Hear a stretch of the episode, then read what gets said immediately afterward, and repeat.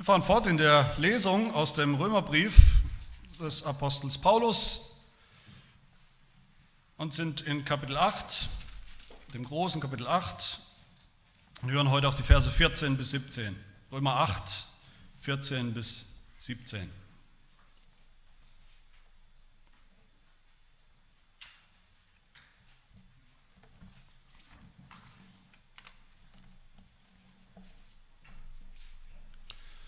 Hört das Wort Gottes. Denn alle, die durch den Geist Gottes geleitet werden, die sind Söhne Gottes. Denn ihr habt nicht einen Geist der Knechtschaft empfangen, sodass ihr euch wiederum fürchten müsstet, sondern ihr habt den Geist der Sohnschaft empfangen, indem wir rufen, aber Vater. Der Geist selbst gibt Zeugnis zusammen mit unserem Geist, dass wir Gottes Kinder sind. Wenn wir aber Kinder sind, so sind wir auch Erben, nämlich Erben Gottes und Miterben des Christus, wenn wir wirklich mit ihm leiden, damit wir auch mit ihm verherrlicht werden.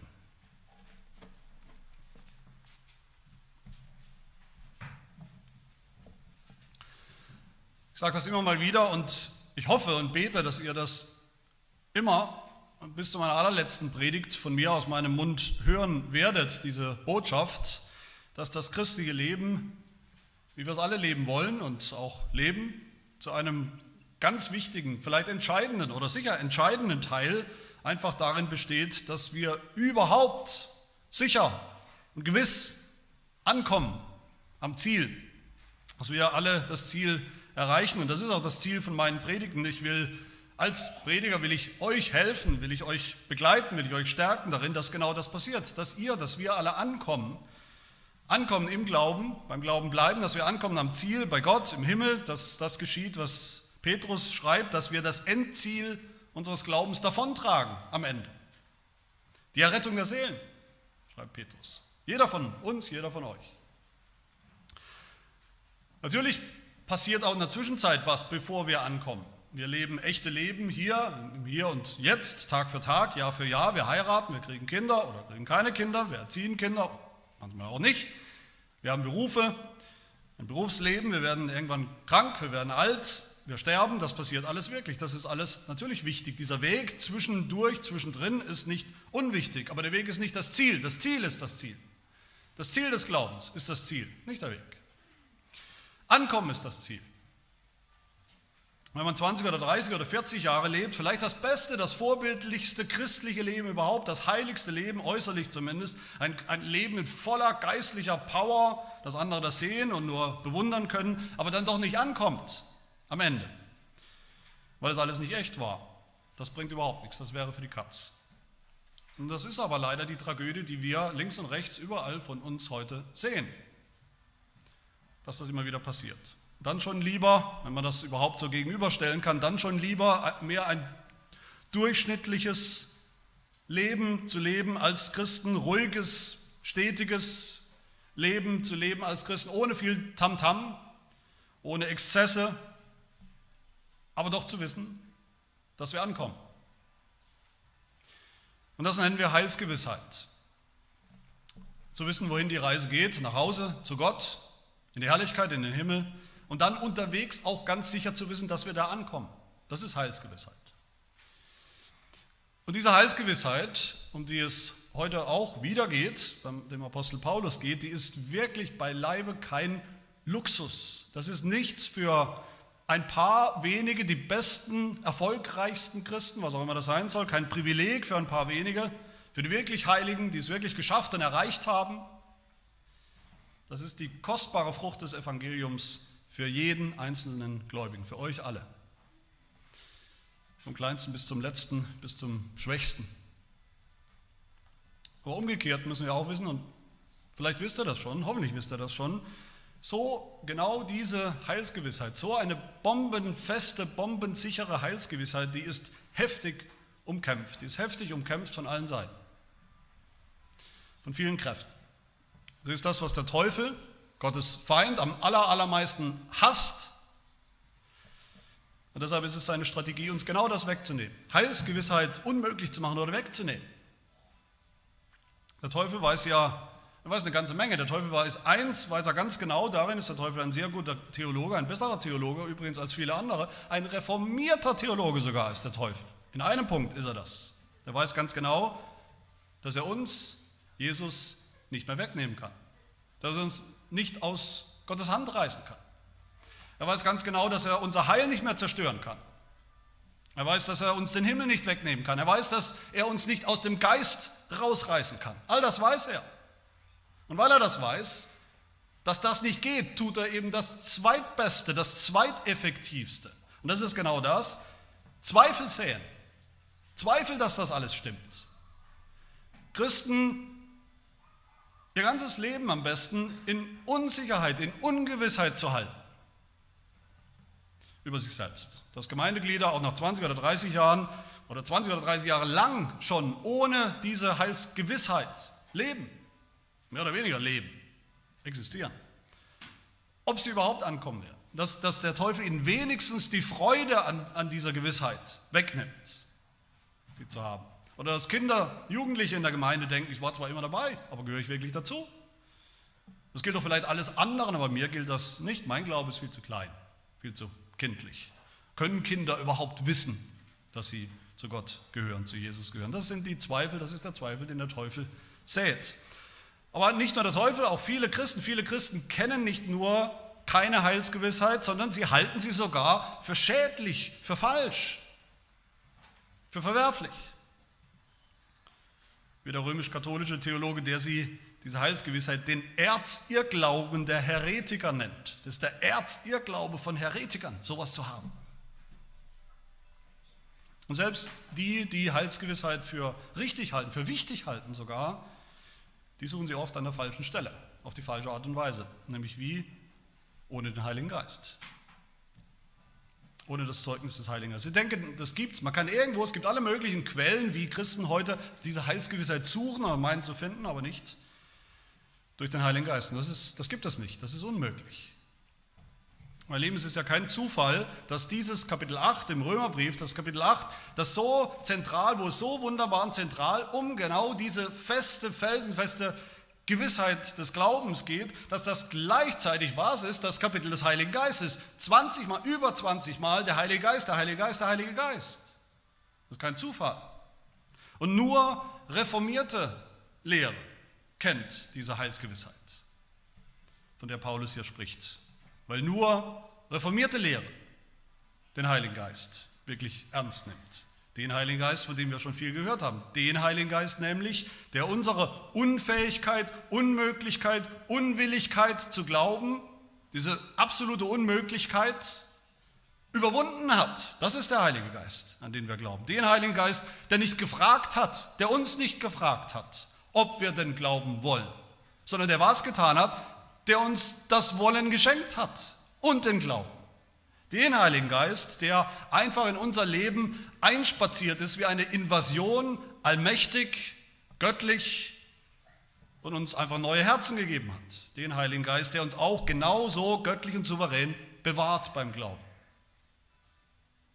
Der reformierte Theologe Cornelius van Til sagt es genau richtig, ich zitiere ihn, er sagt, keine nicht reformierte Theologie kann jemals wirklich eine Theologie des Heiligen Geistes genannt werden. Das geht einfach nicht. Keine nicht reformierte Version des Evangeliums.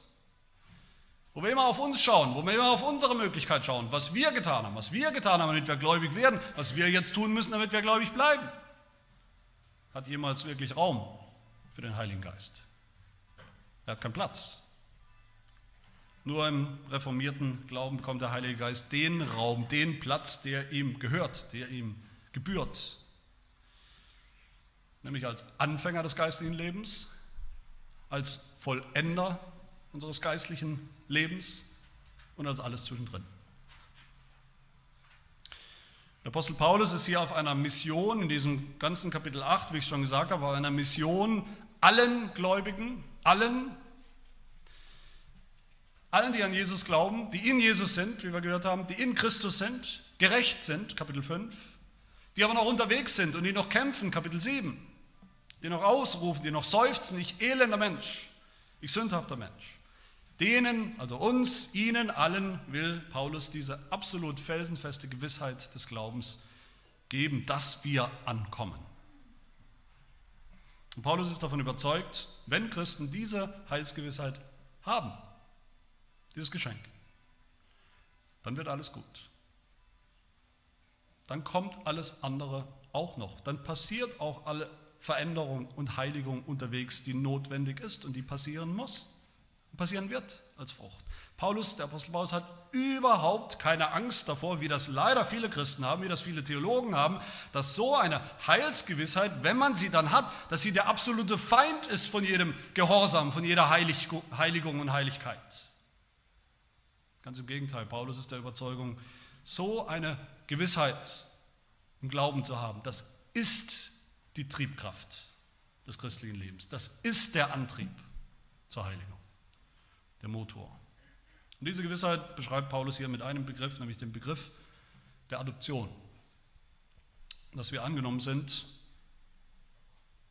als echte Söhne Gottes, Kinder Gottes. Für mich ist das eines der schönsten und klarsten Beschreibungen des Evangeliums überhaupt, dieses Bild der Adoption. Nicht nur Bild, sondern diese Wirklichkeit der Adoption. Und deshalb mein erster Gedanke, wir sind Söhne Gottes.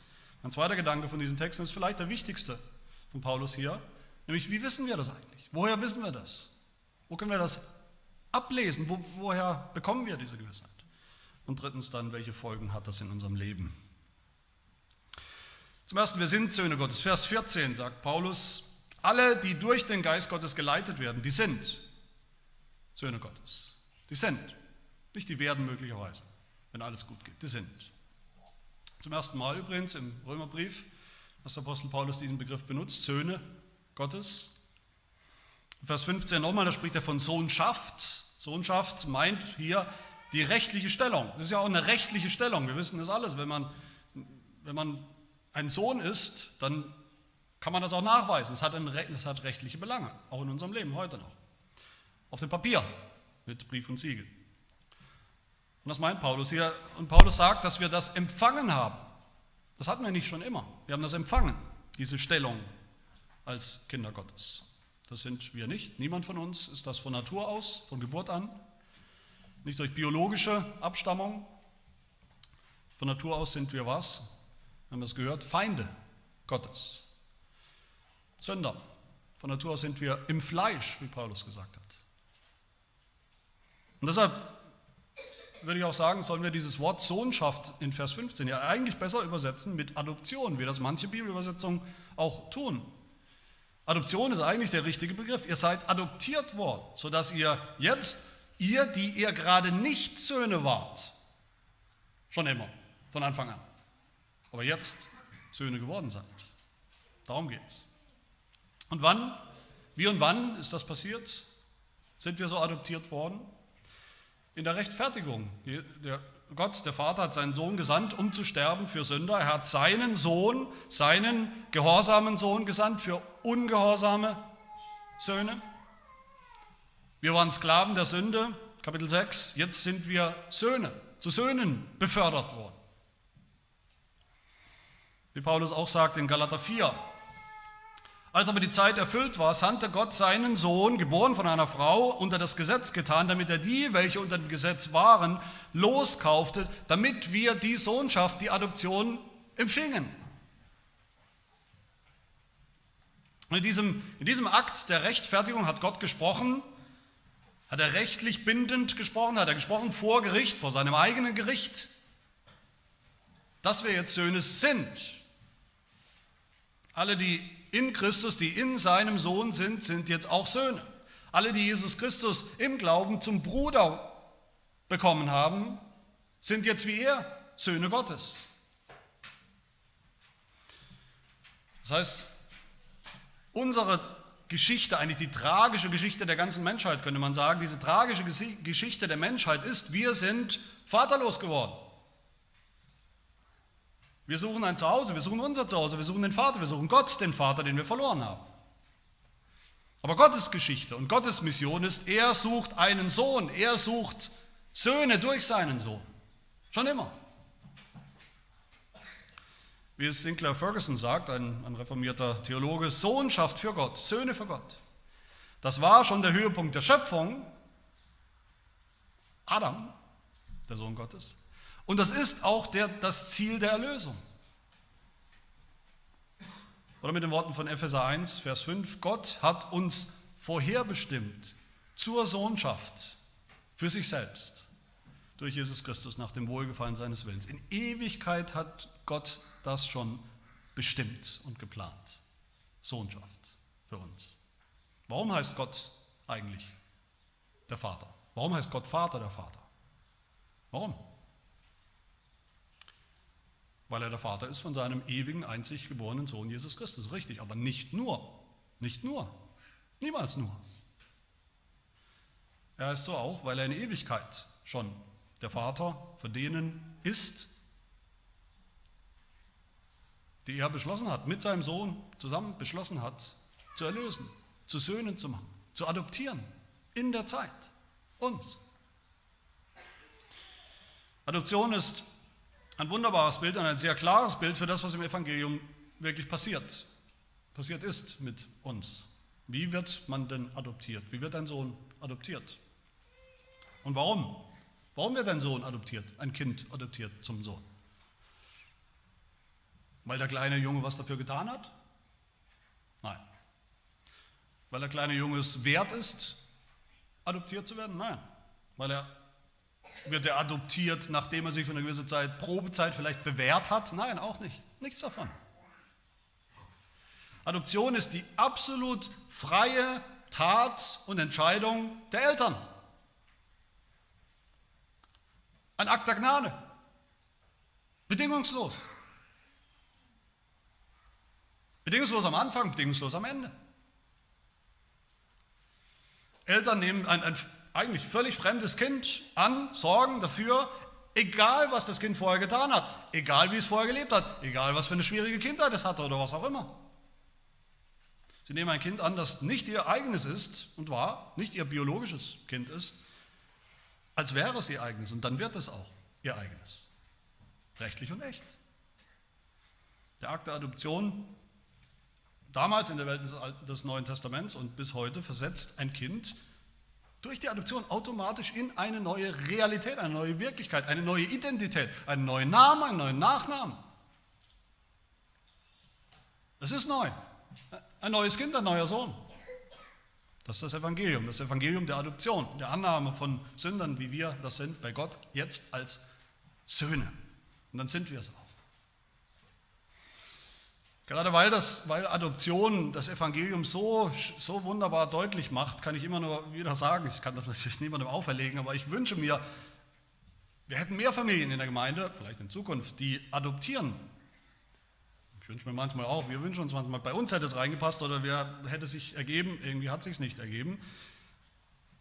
Weil das eben so ist, weil Adoption von einem fremden Kind, das wir nicht gezeugt haben, das nicht leiblich unser Kind war, so deutlich eben die Sprache der Gnade, die Sprache des Evangeliums spricht. Und traditionell war das auch, traditionell waren es gerade Christen, die das getan haben, die adoptiert haben. Aber so schön dieses Bild ist, so wunderbar dieses Bild ist, die, die, diese Realität der Adoption, das ist vielleicht trotzdem noch, könnte man sagen, so ein bisschen ein recht juristisches, rechtliches Bild. Ein Bild eben von diesem Richterspruch vor einem Familiengericht, wo die Adoption eben durchgeführt wird. Eine Adoption, in unserem Fall könnte man sagen, vor 2000 Jahren mit Christus. Mit den entsprechenden Papieren, ja. Rechtlich. Aber das ist noch nicht das ganze Bild. Was fehlt in diesem Bild? Der Heilige Geist fehlt bisher. Apostel Paulus sagt, es gibt keine Adoption als Söhne Gottes für uns, kann es nicht geben ohne den Heiligen Geist. Vers 15, er ist der Geist der Sohnschaft, der Geist der Adoption. So heißt er. Johannes Calvin sagt in der Institutio über den Heiligen Geist, er heißt zuallererst der Geist der Aufnahme in die Kindschaft. Zuallererst. Calvin sagt, das ist sein allerhöchster, wichtigster Ehrenname, das ist seine Dienstbeschreibung, seine Aufgabe. Die Adoption durchzusetzen, durchzuführen, uns zuzueignen. Realität zu machen in unserem Leben. Calvin sagt weiter, was wir oft vergessen, solange Christus außer uns bleibt und wir von ihm getrennt sind, ist alles, was er zum Heil der Menschheit gelitten und getan hat, für uns ohne Nutzen und ohne jeden Belang. Schön, das zu glauben, dass Jesus vor 2000 Jahren irgendwas getan hat. Aber es ist ohne Belang. Soll er uns zuteil werden lassen, was er vom Vater empfangen hat, so muss er unser Eigentum werden und in uns Wohnung nehmen. Und das passiert, sagt Calvin, durch das verborgene Wirken des Heiligen Geistes. Da findet er seinen Raum und seine Aufgabe, seine göttliche Aufgabe, seine Wirkung. Der Heilige Geist ist derjenige, der diese Verbindung herstellt, die Gemeinschaft mit Christus herstellt. Einmal und für immer. Mit dem Vater herstellt.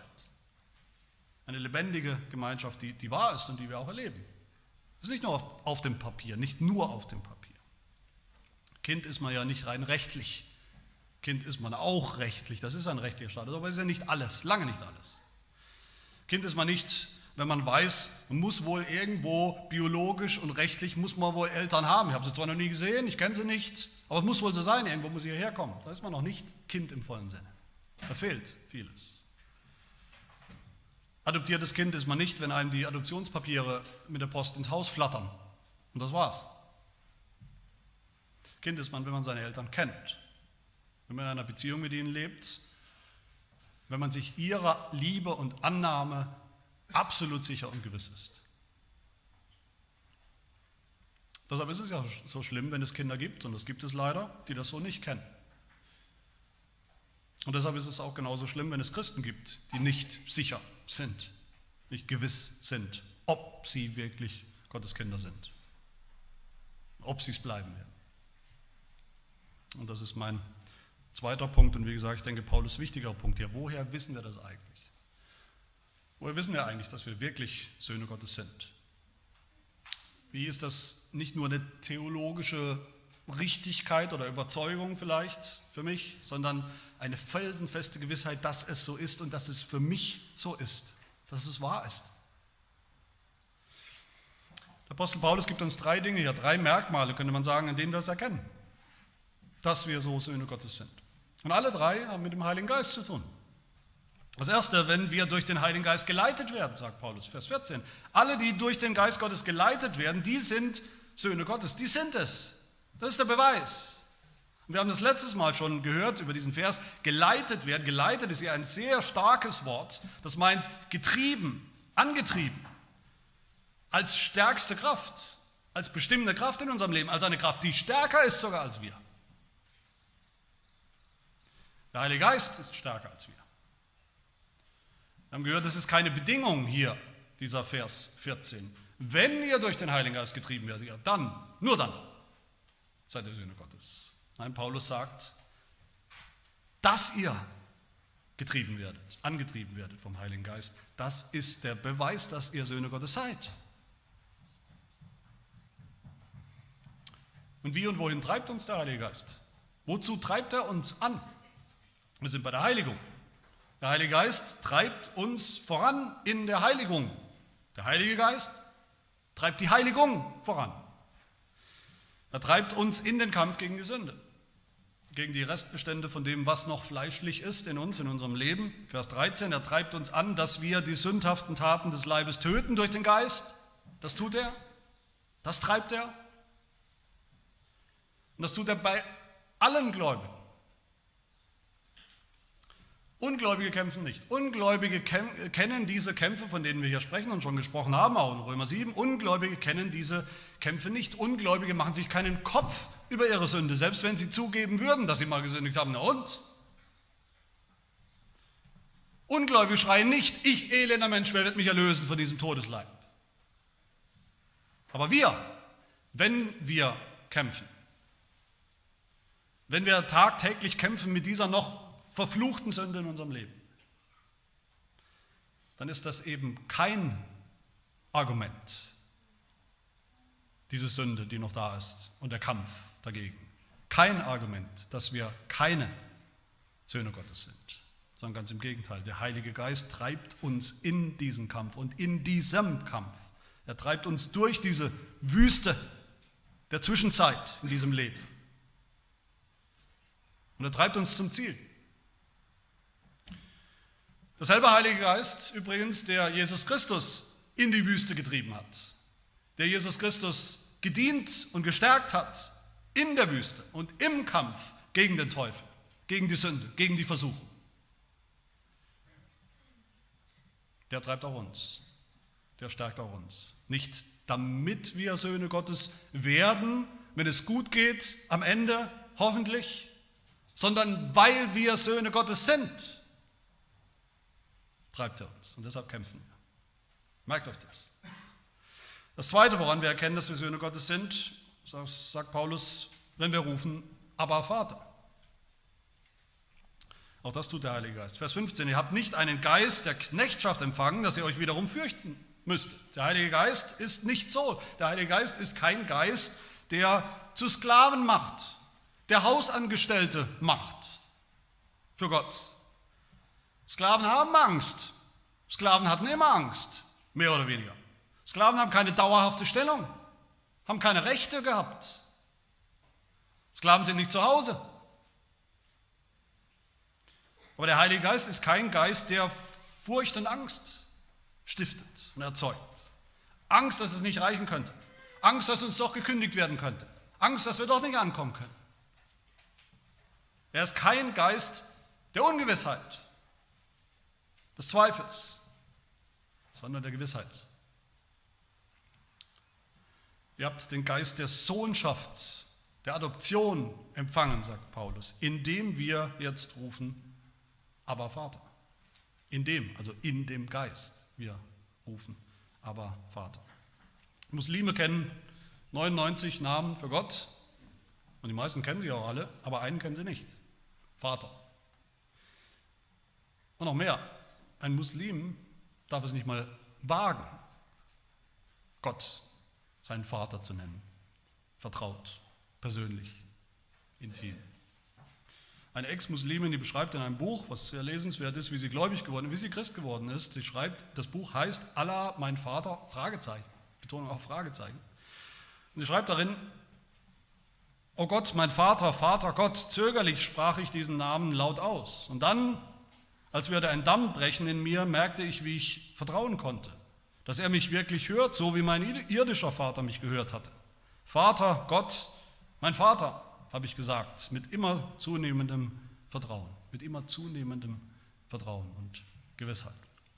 Über Gott reden viele Menschen, auch heute noch, über irgendwelchen Gott, irgendeinen Gott reden viele, an ihn glauben angeblich viele, Vergebung der Sünden von irgendeinem Gott wollen auch viele, aber wenige kennen Gott so als Vater. Das gilt für mehr oder weniger alle Weltreligionen, das gilt auch für den Atheismus, das gilt für jede Form der, der Gottlosigkeit, das, die haben alle keinen Vater. Das ist ein vaterloser Glaube, eine vaterlose Existenz, eine vaterlose Generation. Das Recht, das Privileg, Gott, den Gott des Himmels und der Erde, Vater zu nennen, das hat ureigentlich nur einer nämlich Jesus Christus, sein eigener, wahrer, göttlicher Sohn. Er hat Gott, den Vater, aber genannt. Das sehen wir in den Evangelien. Das hat er getan. Aber er hat uns genau dasselbe Recht, genau denselben Zugang zu Gott als Vater. Die Anrede, die persönliche Anrede von Gott als Vater, auch erkauft, dieses Recht. Erkauft und geschenkt. Das ist das Evangelium. Wie sagt es der Heidelberger in Frage 26, was, glaubst, was glauben wir eigentlich, wenn wir sagen, ich glaube an Gott, den Vater? Und die Antwort, dass der ewige Vater unseres Herrn Jesus Christus, was er ist,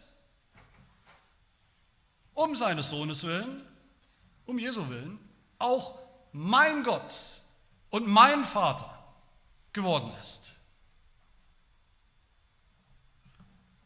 Dieser persönliche Glaube dieser persönliche Zugang zu Gott als Vater, das kann nur der Heilige Geist bewirken und schenken. Und wenn er das tut, ist das auch ein Beweis, dass wir Söhne Gottes sind. Das dritte, woran wir erkennen, woran wir das erkennen, das ist das Zeugnis des Heiligen Geistes. Vers 16. Der Geist selbst gibt Zeugnis.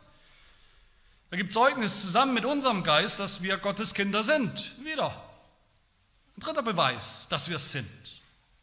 Adoption ist das Werk des dreieinen Gottes. Der Vater adoptiert uns als Söhne. In Ewigkeit hat er das schon beschlossen. Der Sohn, Jesus Christus, kam, um uns zu Söhnen zu machen. Aber der Heilige Geist hat auch eine wichtige Rolle, eine Schlüsselrolle hier. Er ist der Geist der Adoption. Er macht uns bewusst, er macht uns gewiss, er macht uns sicher, dass wir das sind. Und er tut das in uns. Er macht das lebendig, lebendige Realität. Was heißt das hier in diesem Vers? Der Geist, also der Heilige Geist, gibt Zeugnis zusammen mit unserem Geist. Der Heilige Geist ist ein Zeuge, wörtlich heißt es, er bezeugt zusammen mit, er ist ein Co-Zeuge, mit wem? Mit unserem Geist. Das meint unser menschlicher Geist. Wer wir sind. In unserer Seele, in uns selbst. Mit dem, was wir über uns selbst sagen, über uns selbst glauben, über uns selbst bezeugen.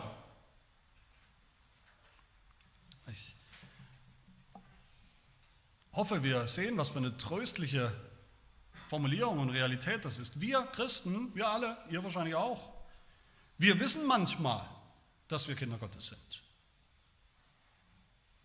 Aber manchmal auch nicht. Dann vergessen wir es wieder. Dann sind wir wieder unsicher. Das schwankt. Und manchmal sind wir eher sicher, dass wir es nicht sind. So ist unser Geist. Das ist das Zeugnis, das wir ablegen über uns selbst.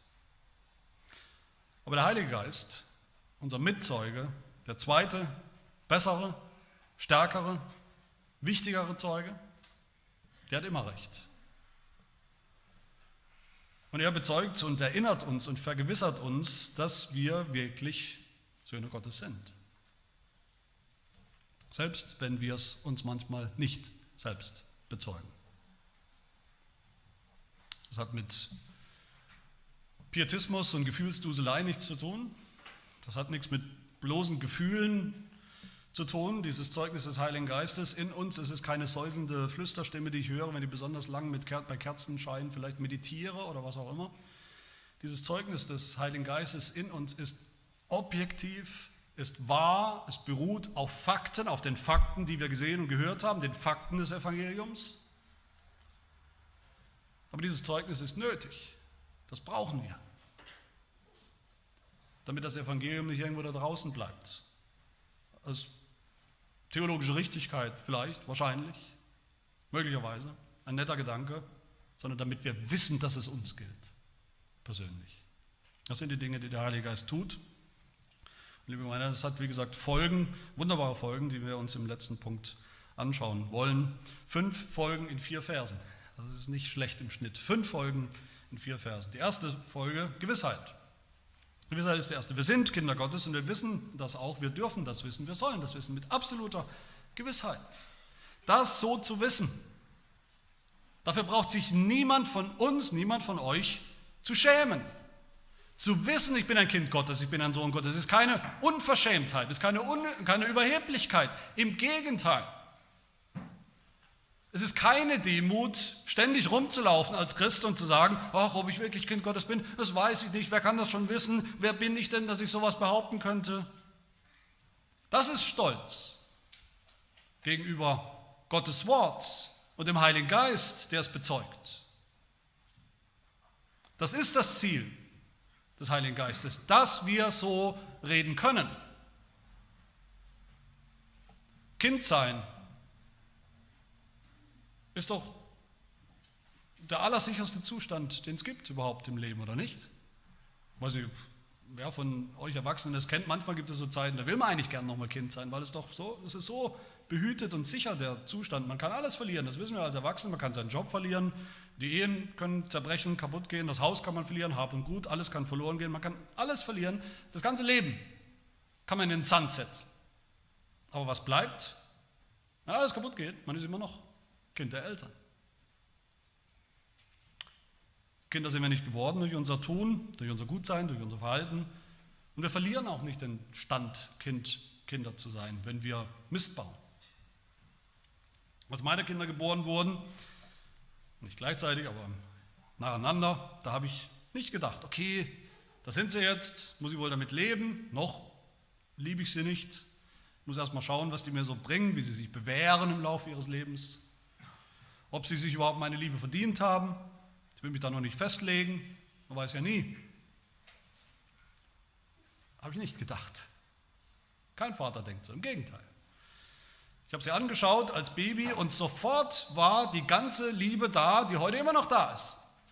Die nie wankt und sich verwandelt, sich verändert. Die nie in Frage stand.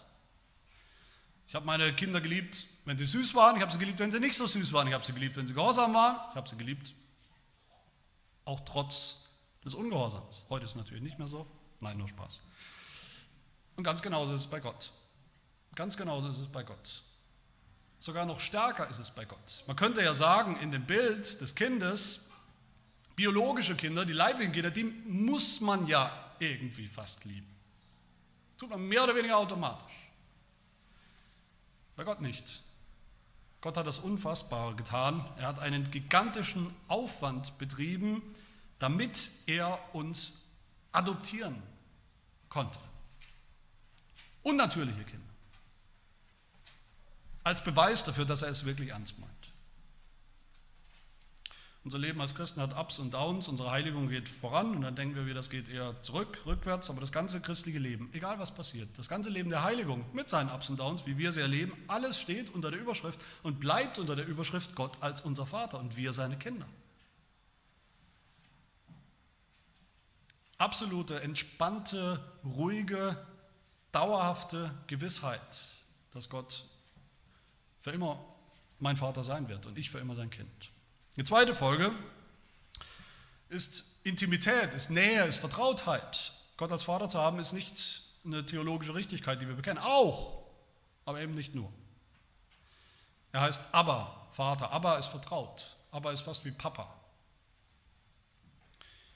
Das Leben ist, wie wir alle wissen, oder vielleicht ist jemand noch nicht aufgewacht, man wird das auch noch lernen, das Leben ist Chaos, das Leben ist oft schwer, wir haben viele Kämpfe, viele Krisen zu bewältigen, da ist viel Frust dabei. Aber zwei Seufzer, zwei Ausrufe sollte jeder von uns, sollte jeder Christ kennen und auch immer wieder ständig, am besten täglich auf den Lippen führen. Zwei Ausrufe. Der erste aus Römer 7, ich elender Mensch, wer wird mich erlösen von diesem Leib? Und der zweite, aber Vater. Das sind die zwei Ausrufe vom Apostel Paulus hier. Sigler Ferguson nochmal, der schreibt dazu, ein Beweis, dass Gott uns wirklich erwählt hat, dass wir seine Kinder sind, ist, dass wenn die Krisen kommen, dass wir dann diesen gottgegebenen Instinkt haben und ausrufen, aber Vater, dieser instinktive Ruf zu Gott, unserem himmlischen Vater, kommt aus der inneren Gewissheit, dass er uns in seine Familie aufgenommen hat, weil er uns adoptiert hat und als seine Kinder ausgewählt. Damit sind wir bei der dritten Folge. Und das ist die Aufnahme in eine Familie. Logisch. Wenn ich weiß, ganz sicher weiß, ich bin ein Sohn, ich bin jetzt ein Sohn geworden, ein Sohn Gottes geworden, dann sehen wir plötzlich mit derselben Gewissheit, ach, da gibt es ja noch viele andere Söhne Gottes. Ich bin ja nicht der Einzige. Da gibt es schon viele, die sind das schon lang. Und da gibt es noch viele, die kommen nach, nach mir. Und die hat Gott auch alle auserwählt, die hat er auch alle adoptiert, die hat er auch alle gerechtfertigt, begnadigt und angenommen. Mit denselben Privilegien, mit derselben Liebe, mit demselben Aufwand. Das heißt, wir sind automatisch Teil einer Familie, von Gottes Familie. Woher habe ich das? Steht doch gar nicht so ausdrücklich im Text, könnte man meinen. Oh doch. Paulus sagt von Anfang an, ihr alle. Er spricht die ganze Zeit im Plural, Söhne Gottes. Wir rufen, sagt er, wir rufen gemeinsam, aber Vater, er ist unser Vater. Unser Vater im Himmel. Auch das ist schon Teil, natürlich Teil des Bildes oder der Vorstellung von der Adoption. Wenn ein Kind adoptiert wird als Sohn, hat es plötzlich eine neue Familie und auch neue Geschwister, wenn da schon welche sind oder noch welche kommen. Und die sind jetzt auch voll und ganz seine echten Geschwister. Mit denen hat er alles gemeinsam, ohne Unterschied. Aber bei Gott ist es ja eigentlich anders, oder nicht? Gott hat ja nur einen echten, wahren Sohn. Schon immer gehabt, seinen Sohn Jesus Christus. Und wir, die wir hier sitzen, wir sind adoptiert. Aber genau gleich. Wenn Gott sich nicht zu schade war, die anderen auch zu adoptieren, zu meinen Geschwistern zu machen, wenn Christus sich nicht zu schade war, sie zu erlösen, sie seine Brüder zu nennen, wer bin ich dann, dass ich denke, ah, der hat es aber eigentlich nicht verdient. Den kann ich ja kaum angucken. Bei dem ist es eine sehr unsichere Sache, ob der wirklich ein Kind Gottes ist. Ich mache ihn lieber mal unsicher. Vielleicht helfe ich ihm, wenn ich ihn unsicher mache. Oder wer bin ich umgekehrt zu sagen, das Gegenteil, bei denen ist es sicher, bei denen ist es klar, aber bei mir ist es unsicher. Meine Lieben, das Leben als Christen, das wir leben, ist ein Leben in einer Familie, in der Gemeinde, wo jeder den anderen auch annimmt als adoptiertes Kind, als Geschwisterkind, als Bruder, als Schwester, wo auch jeder dazu beiträgt, dass der andere gewiss und sicher sein darf und bleibt. Zur Stärkung der Gewissheit des anderen. Christen reden das Thema Heilsgewissheit ist überall. Christen reden ständig von Heilsgewissheit, aber nie, nie und nie höre ich dabei das Thema Gemeinde. Als hätte es nichts mit der Gemeinde zu tun. Hat es aber, es hat alles mit der Gemeinde zu tun, mit der Familie, in die wir hinein adoptiert worden sind. Die Gewissheit, die der Heilige Geist uns schenkt, die erleben wir in der Gemeinde als Teil der Familie. Und umgekehrt, Teil der Familie zu sein, stärkt auch immer wieder unsere Gewissheit des Glaubens, die Heilsgewissheit. Die vierte Folge, dass wir Söhne Gottes sind, ist, dass wir dann auch Erben sind. Erben, sagt der Apostel Paulus, Vers 17. Wenn wir aber Kinder sind, sind wir auch Erben. Erben Gottes und Miterben des Christus. Vielleicht ist euch aufgefallen, dass ich schon eine ganze Zeit hier rede, jetzt, die ganze Zeit der Predigt, die fünf Minuten, seitdem ich angefangen habe, rede ich von Söhnen Gottes. Nur Söhne wie das natürlich Paulus auch macht. Ich mache absichtlich nicht mit, was manche moderne, einige moderne Bibelübersetzungen machen, die feminisieren hier. Die sind so drauf erpicht, jeden unbedingt mit zu inkludieren und einzuschließen, unbedingt auch die Frauen. Die müssen persönlich angesprochen werden. Deshalb sagen sie eben hier, wie manche Bibelübersetzungen, wie die gute Nachricht zum Beispiel, Söhne und natürlich Töchter Gottes. Die Töchter nicht zu vergessen. Warum spricht Paulus hier konsequent nur von den Söhnen? Warum sind alle, die an Jesus Christus glauben, egal ob sie männlich oder weiblich sind, Söhne Gottes und nicht Töchter? Weil in der Welt des Altertums, damals des Neuen Testaments und übrigens auch bis fast noch vor ein paar Jahren, vor ein paar Jahrzehnten zumindest, weil nur einer geerbt hat. Der Sohn. Die Söhne. Töchter haben nicht geerbt, nur die Söhne. Und das ist kein Sexismus vom Apostel Paulus. Paulus war kein Macho, kein Chauvinist, der eben regelmäßig die Frauen vergessen hat. Ganz im Gegenteil, indem er hier sagt, wir alle sind Söhne Gottes. Ihr alle, egal ob Mann oder Frau, seid Söhne Gottes, sagt er, ihr seid jetzt auch, egal ob Mann oder Frau, Erben Gottes, Miterben des Christus. Wenn wir neumodisch reden von Söhnen und Töchtern, geht das verloren. Und es geht noch was anderes verloren. Wenn wir von Töchtern Gottes sprechen, geht noch was anderes verloren, nämlich das Bewusstsein, dass eigentlich streng genommen, wie gesagt, nicht nur alle Söhne geerbt haben, sondern sogar nur ein Sohn, wenn es viele Söhne gab, nur einer, nämlich der erstgeborene Sohn, ist der Erbe von allem. Und das ist unser Herr Jesus Christus. Er hat alles geerbt, was Gott besitzt. Und nur weil er uns zu seinen Brüdern gemacht hat, zu Söhnen Gottes wie er, werden wir auch erben. Paulus sagt ja, wir sind Miterben des Christus. Miterben. Das heißt nicht, dass wir uns mit Jesus und mit all unseren Geschwistern alles irgendwie teilen müssen, dann hoffen dass noch ein bisschen was übrig bleibt. Wenn es unter so vielen Christen aufgeteilt wird, ist es ja nicht mehr viel. Nein, das heißt, dass wir alle alles erben werden. Das ganze Erben. Jeder Sohn Gottes. Wie Christus.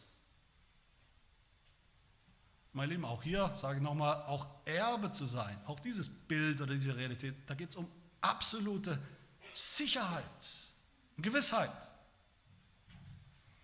Paulus sagt uns hier, als adoptierte Söhne habt ihr alle Rechte von einem leiblichen Sohn. Wenn wir als Erben eingesetzt sind, dann werden wir auch Erben.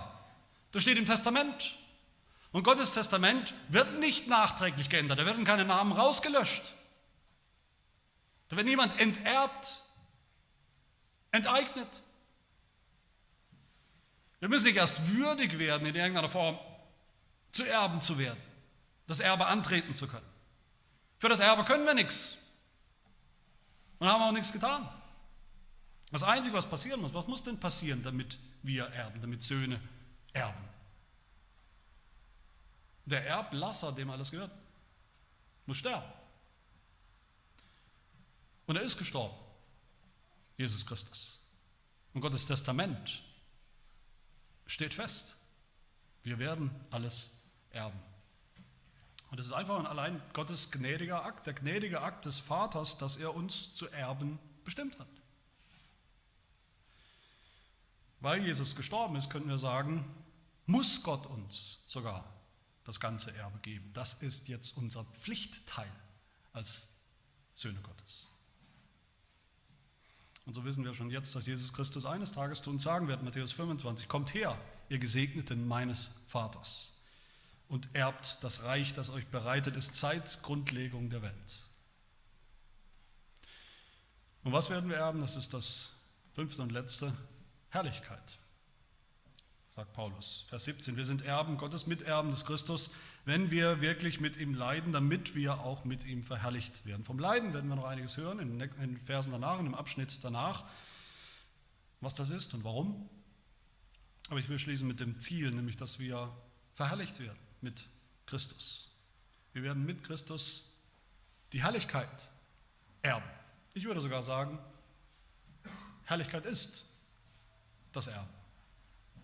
Herrlichkeit meint was? Herrlichkeit meint die Herrlichkeit Gottes, ihn endlich zu sehen, wie er ist, zum ersten Mal in sein Angesicht sagen zu können, aber Vater, ihn zu haben ganz als unseren Vater für immer. Herrlichkeit meint auch unsere Herrlichkeit, dass wir endlich sein werden, wie wir sein sollen, sündlos, vollkommen, dass wir, wie Paulus sagt, mit Jesus mitverherrlicht werden, sein werden wie er. Herrlichkeit meint Vollendung, Herrlichkeit meint einfach nur Ziel. Das Ziel, dass wir angekommen sind, ankommen werden, jeder von uns, in jeder Beziehung angekommen sein werden, bei Gott im Himmel, in der himmlischen Herrlichkeit.